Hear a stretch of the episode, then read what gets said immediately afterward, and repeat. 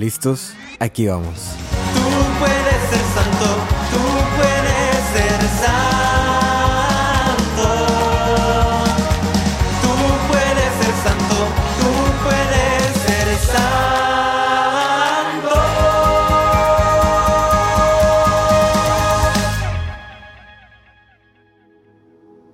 Para el discípulo más amado. En nombre del Padre, del Hijo y del Espíritu Santo. Amén. Bienvenidos a este nuevo programa de Para el discípulo más amado, un programa del podcast Tú puedes ser santo, en el que tenemos una reflexión del Evangelio de cada domingo. El Evangelio y a veces también las primeras o segundas lecturas de cada domingo. Eh, gracias a todos por estar aquí. Los invito a que saquen su Biblia o saquen su misal o su celular donde sé que estén escuchando para que puedan tener las lecturas a la mano y puedan también eh, pues seguir eh, este, este episodio, esta reflexión. Fíjense que hoy, en este día, eh, celebraremos, o bueno, leeremos las lecturas del 20 de agosto, domingo 20 de agosto. La lectura es de Mateo, capítulo 15, versículos del 21 hasta el 28. Mateo 15, del 21 al 28. Ese es el, el Evangelio. Fíjense, fíjense que es muy interesante, lo voy a leer muy rápidamente, pero este es uno de los Evangelios que causan un poco de controversia o polémica por lo que se dice o por la actitud de Jesús. Lo voy a leer rápidamente. Cuando lo esté leyendo, traten de imaginar en su cabeza y traten de como, pues ahora sí que usar su imaginación y, y tratar de ver cómo Jesús está ahí en la escena, cómo la mujer que van a escuchar también está comportándose, quienes alrededor traten de poner ahí como la escenografía y el ambiente para que a lo mejor puedan tener un mejor mensaje. El Evangelio dice así, desde allí se fue a la región de Tiro y Sidón. Una mujer cananea de la zona salió gritando, Señor, hijo de David, ten compasión de mí, mi hija está atormentada por un demonio. Pero él no respondió una palabra. Se acercaron los discípulos y le suplicaron, Señor, atiéndela, para que no siga gritando detrás de nosotros. Él contestó, He sido enviado solamente a las ovejas perdidas de la casa de Israel. Pero ella se acercó y se postró ante él, diciendo, Señor, ayúdame. Él respondió, No está bien quitar el pan a los hijos para echárselo a los perritos. Ella, ella respondió, Es verdad, Señor, pero también los perritos comemos las migajas que caen de la mesa de sus sueños. Entonces Jesús le contesta, Mujer, qué grande es tu fe, que se cumplan tus deseos. Y en aquel momento su hija quedó sanada. Esta, esta lectura, este evangelio es muy controversial por el hecho de que Jesús llama perritos, ¿verdad? Porque hace esta, digamos, esta indirecta de decir, bueno, la comida de los hijos no se le da a los perritos, como asumiendo o asintiendo que esta, esta mujer que estaba pidiendo, pues era un perrito, ¿no? Y mucha gente cuando lee este evangelio dice, wow, qué fuerte Jesús, ¿no? Qué grosero incluso. Este, ¿por qué, ¿por qué respondió así? Yo pensé que Jesús era puro amor, pura paz, ¿por qué responde así, no? Y para muchos pudiera ser mucho conflicto, ¿no? Esta, esta lectura por, por el hecho de que llama perritos, ¿no? A, a estas personas. Pero vamos a poner un poco de contexto. Fíjense que, eh, saliéndome un poquito del tema, eh, yo tengo un gusto culposo. y es que a veces en las noches, eh, entre semana, ya cuando llego del trabajo y todo, en la bien noche me pongo a ver películas de romedia, de romedia, de comedia romántica, romcom, películas de comedia románticas, de esas así bien cursis, de los noventas y principios de los 2000. Pero me gusta mucho, me gusta mucho verla. Y este, esta semana pasada vi una película que se llama Notting Hill. Eh, y hay una escena muy, muy padre, que es la clásica escena donde la mujer, el, el amor de la vida, el, el, sí, el amor de su vida de, de, este hombre, pues está rumbo al aeropuerto y ya se va a ir y lo que tú quieras. Y entonces el hombre se da cuenta que ha cometido un error y quiere ir a seguirla, ¿no? Entonces es muy padre la escena porque se sube este hombre al carro, bueno, no tiene carro, entonces sus amigos dicen, oh, yo te subo. Digo, yo te subo, yo te llevo. Perdón por todos los errores que estoy cometiendo en, en- en- al, hablar, pero este, yo te llevo y se suben todos los amigos. Y el que, el que va a manejar tiene una esposa que está en silla de ruedas y ya están a punto y dice, ah, no, mi esposa también viene. Y se sube y todo, y la acompaña, la, la ayuda a que se suba. Van por ahí y luego se topan con un chorro de tráfico. Y uno de los amigos se baja y empieza a parar el tráfico para que ellos puedan pasar en el carro y ahí se queda mientras que ellos siguen avanzando. Llegan al lugar donde estaban, un hotel, y el, el hombre, el enamorado, baja y dice, ¿dónde está esta señorita? Ah, no, no puede pasar. Entonces viene la muchacha en silla de ruedas y ¿cómo puede ser que no? Es que yo, él está trabajando para mí. ¿Acaso no vas a dejar pasar a alguien en silla de ruedas y que no sé qué, bla, bla, y lo dejan pasar? En fin, en punto de esta escena, eh, igual, super cursi. Pero ese es el trabajo de, equipo, ¿no? El trabajo y el esfuerzo que, ponen todos los amigos para ayudar a esta, a esta persona, a este hombre, a que pudiera alcanzar a su, pues, al amor de su vida antes de que volara y se despidiera completamente ¿no? Eh, pero me acordaba mucho de esa escena por, por este, este evangelio. Es una mujer que en sí mismo ella no tiene nada, ella no está sufriendo ni afectada eh, personalmente nada, sino que ella está abogando por otra persona. ¿Quién es esta otra persona? Su hija. Su hija está endemoniada, su hija está poseída por un demonio. Y entonces vemos este pasaje donde esta mujer, que esta mujer no era una judía, acuérdense que en aquel tiempo los judíos creían que solamente Dios los había escogido a ellos y que solamente ellos tenían, digamos, la salvación y eran el pueblo escogido y todo eso.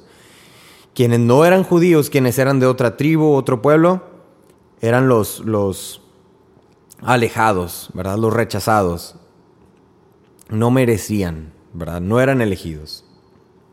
Entonces esta mujer cananea o sirio-fenicia eh, se acerca, ¿verdad? Sabe que Jesús va a pasar, sabe que Jesús va pasando y empieza a gritar desde lejos, Señor, hijo de David, ten compasión de mí.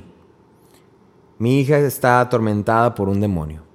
Ahora pongamos el contexto, ¿no? Cuando Jesús camina, Jesús camina entre los discípulos, pero al mismo tiempo es un mar de gente, ¿no? Normalmente hay un mar de gente alrededor. Entonces imagínense la valentía y el esfuerzo de esta madre, de esta mujer, que va tratando de alcanzar y está, Jesús, Jesús, Jesús, hijo de David, maestro. O sea, que está hablándole, hablándole, Señor, Señor, Señor. Y está grite y grite y grite. Y bueno, es tanto, aquí no lo dice, ¿va? pero es tanto lo que está gritando. Ponle tú el tiempo que haya sido, ¿no? 10, 15 minutos tratando de, de, irse metiendo entre la gente, grite y grite. Y ahora sí que con, en el buen sentido de la palabra, pues una mujer sin vergüenza, o sea, que no tenía, no tenía vergüenza de lo que los demás pensaran de ella. Ella quería llegar a ese hombre que se llamaba Jesús para que sanara a su hija. Y ella, constante y perseverante en sus gritos, Señor, hijo David, hey, acá, acá estoy. Bueno, era tanto el griterío que estaba haciendo el escándalo que los, los apóstoles van con Jesús y le dice, Jesús, ya, por favor atiéndela, ya nos tiene bien aturdidos. ¿Verdad? Tú como quiera vas enfrente de nosotros, pero a nosotros ya nos tiene bien aturdidos, ya, haz, hazle algo, lo que sea. Y aquí es donde empezamos con las, las respuestas eh, controversiales de Jesús. La primera dice, he sido enviado solamente a los hijos de la casa de Israel, a las ovejas perdidas de la casa de Israel. Y entonces finalmente esta mujer alcanza a Jesús y le dice, Señor, ayúdame. Señor, la palabra Señor, reconociendo, Señor, ayúdame. Jesús le responde, segunda respuesta controversial, no está bien quitar el pan a los hijos para echárselo a los perros. Hay varias maneras en las que uno pudiera interpretar estas, estas respuestas de Jesús. La, la, más común y la más obvia sería, wow, Jesús, qué grosero, qué mal. Yo pensé que Jesús amaba a todo el mundo.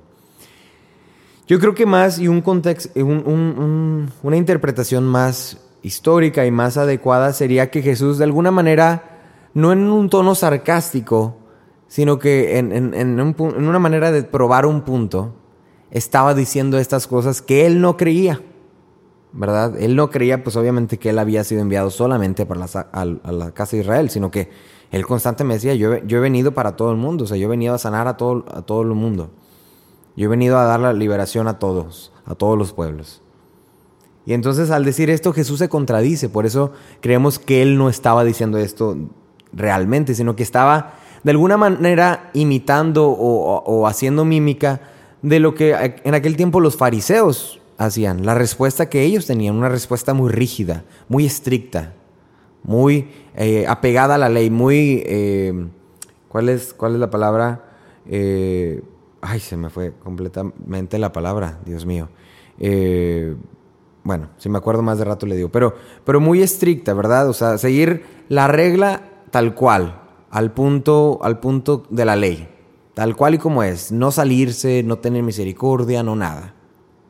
Burocracia, esa era la palabra, de una manera muy burocrática. Yo he venido solamente a las ovejas perdidas de la casa de Israel. Y haz de cuenta que pudiera ser así como, a ver, muéstrame tu pasaporte casi casi, ¿no? Mm, naciste a una milla, no, no, no, no puedes, no, a ti no te voy a hacer nada. Pues obviamente no, Jesús no, no cree en eso, Jesús no piensa de esa manera, pero está imitando eh, a este pueblo, a estos fariseos que tienen un corazón cerrado, un corazón más apegado a la ley que a la misericordia. Y entonces responde de esta manera para probar ese punto, ¿no? Y dice, bueno, es que yo no he venido a más que nada más a, sanar a la gente de las ovejas perdidas de Israel. Y cuando la, la mujer lo, lo, lo- se acerca hacia él, incluso con, siguen esta idea, ¿no? Bueno, es que el pan no se lo puedo quitar a los hijos para dárselo a los perritos. Y la mujer es la que responde de la mejor manera y hace cuenta como yo veo a Jesús diciendo, sí, perfecto, has entendido mi punto, has entendido mi punto. Gracias por ayudarme a probar este, a probar mi punto con, con todas esas personas, ¿no? Como si Jesús estuviera esperando que esa mujer reaccionara de esa manera para probar esta, este punto, para darle un ejemplo, para darle una lección a todos los demás que estaban viendo. Entonces no tomemos de esto de una manera muy literal, decir, wow, qué grosero Jesús. Sino que era parte, ¿verdad? Era una parte de como jugar su rol en esta mini, mini sátira o representación de, de, de los fariseos, ¿no? ¿Ok? Entonces, pero vemos en, ese, en esa parte cómo la mujer y su esfuerzo de estar grite y grite y grite y grite, acercándose, haciendo todo lo posible. Y no obstante, quiero resaltar otro punto de, de esta mujer. Hay varias cosas que podemos aprender. La primera es la locura y el esfuerzo de esta mujer, la pasión de esta madre, decir, Jesús, y constantemente gritar, ¿no? Constantemente gritar, perseverar, perseverar, perseverar hasta que finalmente llega. La segunda es la certeza de su fe. Decir, bueno, es que yo creo que ese hombre que está ahí enfrente de mí puede sanar a mi hija. Yo creo que él puede hacer, entonces voy a hacer todo lo posible. Voy a, no me importa si la gente me tira de loca, me tacha de, de loca, de lo que sea. Yo confío en ese hombre. Yo creo en que él tiene el poder. Entonces voy a hacer todo lo que pueda a mi alcance. La locura y el esfuerzo de la mujer. La certeza de su fe en Jesús. Y después llega y se postra ante él. ¿Cuántas veces te has hincado tú has- em, hacia algún amigo, amiga o padre o, o tu papá o tu mamá? Muy pocas veces, porque no es muy común que uno nos hinquemos ante la presencia de alguien más, ¿verdad? Ni en señal de respeto. Si acaso nada más los, los varones cuando, eh, cuando van a proponer matrimonio a su mujer, bueno, se ponen en una rodilla y le dicen, te quieres casar conmigo, ¿verdad? Pero fuera de eso, no es muy común que uno de nosotros se arrodilla ante alguien más. Incluso se siente un poco extraño arrodilla- arrodillarse, ante alguien más. Bueno, esta mujer no solo se arrodilla, se postra. ¿Qué quiere decir? En una entrega total. En un pecho hacia el, hacia, el, hacia, el, hacia el piso, hacia el suelo, cabeza hacia el suelo. En una completa entrega a este hombre en el que ella cree, en el que ella tiene la certeza que puede sanar a su hija, le dice, Señor, ayúdame, ayúdame. Ese signo de postrarse es un signo de humildad, es un signo de gran humildad. Incluso nosotros como cristianos, no sé si, si tú lo has practicado o no, pero postrarse en la presencia de Dios, incluso a veces da un poquito de pena. De, Ay, a ver qué me dicen los demás, a ver qué ven. Ay, van a pensar que este está de loco, ¿no? Incluso en estos tiempos a veces es penoso para muchos postrarse en la presencia de Dios. Imagínate esta mujer postrada frente a todas estas personas ante este hombre diciéndole, Señor, ayúdame. Y no obstante, Jesús todavía le responde, es que no está bien quitarle el pan a los hijos para dárselo a los perritos. O sea, esta mujer ya se había humillado completamente, ya, había dado, ya lo había dado todo. ¿Cuál es su respuesta? Pues en lugar de ofenderse, en lugar de decir, bueno, ya yo, la ya yo lo di todo, ya. Oye, ¿me responde así? No, no te mereces que, que te siga rogando. Ahora sí que como la canción, que te ruega quien te quiera, ¿no? Que yo no lo voy a hacer. No, al contrario, la mujer ya humillada completamente, entregada completamente, con todo su esfuerzo, con todo su cansancio, con toda su, su pasión por pedir por su hija, se sigue humillando, da el paso extra, una milla extra. Y dice, es verdad, Señor, pero también los perritos comemos las migajas que caen de la mesa de los amos. Y yo creo que es el otro punto de, para aprender de esta mujer cananea, sirio-fenicia. La humildad. Yo creo que esa es la clave la humildad con la que nos acercamos hacia Dios.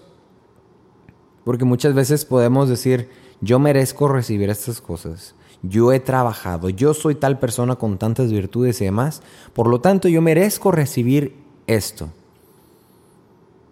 Y cuando Dios nos humilla decimos, ¿por qué me estás haciendo estas cosas? No, no, no, no, ¿qué te pasa? Pensé que éramos amigos, pensé que eras mi Dios, pensé que eras poderoso. Esa mujer nos enseña un ejemplo de humildad de locura extravagante. Una humildad que se postra y que se sigue humillando ante la presencia de Dios. Y que se conforma incluso con una migaja. Para ella, parafraseando, es de cuenta como si estuviera diciendo, dame tan solo una migaja. Tan solo una migaja. Y yo con eso estaré más que limpia. Estaré más que satisfecha. Incluso si nos ponemos en contexto a algunas, algunos versículos anteriores, así lo seguía la gente. La gente seguía a Jesús y decía, solo con tocar el manto nos sanaremos. Si acaso un capítulo anterior o algunos 40 versículos anteriores.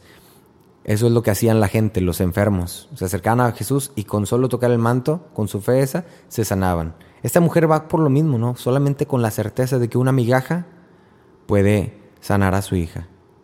Y ahora ese es el otro punto, que esa mujer, ella no estaba afectada de nada. Ella no era la que estaba ni leprosa, ni ciega, ni paralítica, ni nada. Era su hija, su hija que estaba endemoniada.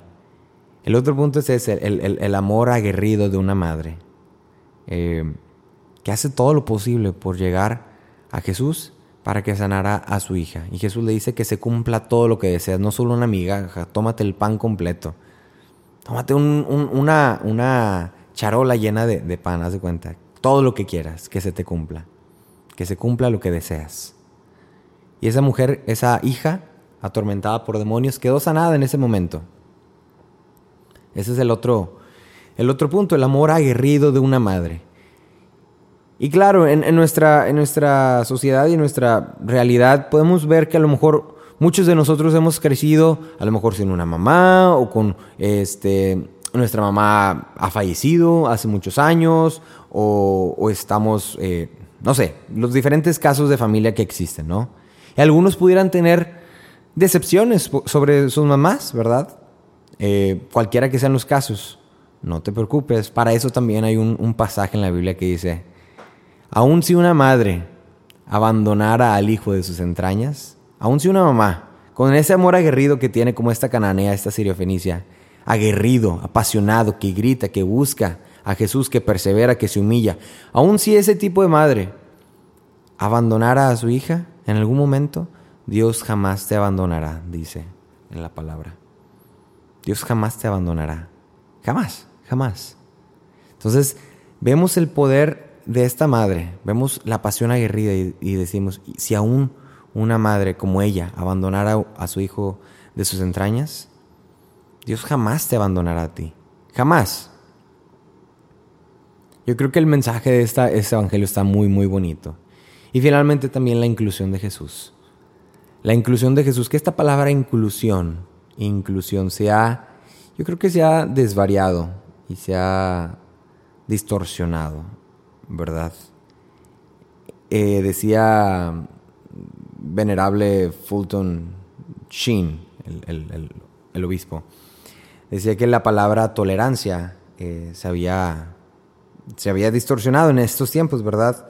Eh, no me acuerdo exactamente la cita bíblica, ¿no? Pero que, no que la tolerancia no era una virtud de los cristianos, sino la intolerancia, la intolerancia a lo que no es correcto, la intolerancia a lo que, a lo que se ha desvirtuado, intolerancia a lo que no está bien. Eso es lo que deberíamos de tener, ¿no? No tolerancia a todas las cosas que existen. Eh, y yo creo que esta palabra de inclusión eh, se ha desvirtuado en estos, en estos tiempos, eh, porque creemos que inclusión es simplemente traer a todos y dejar que todos hagan lo que ellos quieran. Cuando Jesús aquí acepta a esta persona, ¿verdad? Jesús da un mensaje claro. Jesús viene por todas las personas. Jesús viene por todo mundo. Jesús hace un ejemplo de esos judíos que son rígidos, que son estrictos, que son burocráticos. Y dice, no, así, nos, así no trabajamos aquí. Aquí aceptamos a todo mundo. Pero al aceptar hay, hay, hay, hay algunas, digamos, algunas cláusulas, algunas reglas por seguir, los mandamientos, la tradición de la iglesia, etcétera, etcétera, ¿no? Pero el punto aquí es, es eso, ¿no? Que el, Evangelio, que el mensaje de Dios no tiene barreras. El mensaje de Dios es para todo mundo. Y muchas veces seremos como esos discípulos, como esos apóstoles, siempre, bueno, no siempre, perdón, pero obstaculizando el plan de Dios. Obstaculizando, ¿verdad? Ay, Señor, ya atiende a esta señora, dile que se vaya, dile que mañana regrese o algo. Muchas veces podemos ser nosotros. Estamos tan cerca de Dios que decimos yo sola, solamente yo merezco estar cerca de Él. Y ya los demás, no, tú no, tú no mereces estar aquí. No, tú estás divorciada. No, para nada. Tú estuviste en las drogas. No, no, no te puedes acercar. Al contrario, al contrario, como esos discípulos mejor hubiera sido la, actitud de decir, a ver, véngase señora, acérquese, aquí nosotros le damos chance y este, péguese a nosotros, camine con nosotros y ahorita le ayudamos a que alcance a Jesús, al que alcance al Maestro, ¿no? Esa debería ser nuestra actitud. Una actitud de inclusión, de acercamiento a Jesús. No de tolerancia, de acercamiento a Jesús. De incluir a todos a Jesús. Eh, pues yo creo que ese es el mensaje eh, de, esta, de esta de este domingo. Hay un, hay un pasaje en, el, en, la Biblia en Ezequiel, Ezequiel 47 me parece, que es donde Dios le está enseñando al profeta un río, un, flujo de agua que sale de un templo. Y como este flujo de agua o esta corriente va llegando hacia un río, ¿no? Y como este le enseña al profeta, acércate. Y se va acercando y se le llegaba el agua a los tobillos. Y le dijo, acércate un poco más. Y le llegaba el agua a las rodillas, acércate más. Le llegaba el agua a las caderas, acércate más. Y se llegó un punto donde el agua era tan grande y tan alta que yo no podía ya cruzar ese río a menos de que yo no, me sumergiera en él. No hubiera podido, no pudiera cruzarlo si yo no me sumerjo en este río, si no lo doy todo. Y este río es un río que, que da vida a toda clase de árboles, a toda clase de frutos, de plantas, es un río de donde los, animales se alimentan y beben. Es un río de vida.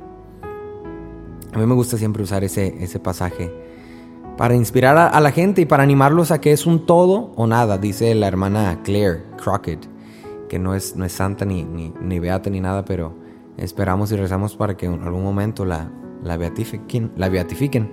Y ella tiene una frase que era o todo o nada. O todo o nada. En este en este juego de la vida donde uno tiene que seguir a Jesús, donde uno trata de perseverar en el camino de Jesús, el, el lema es ese, o todo o nada, o todo o nada. Como esta mujer decía, o todo o nada. ¿Quiere ese todo? Gritar, hacer escándalo, llegar a Jesús de la manera que fuese.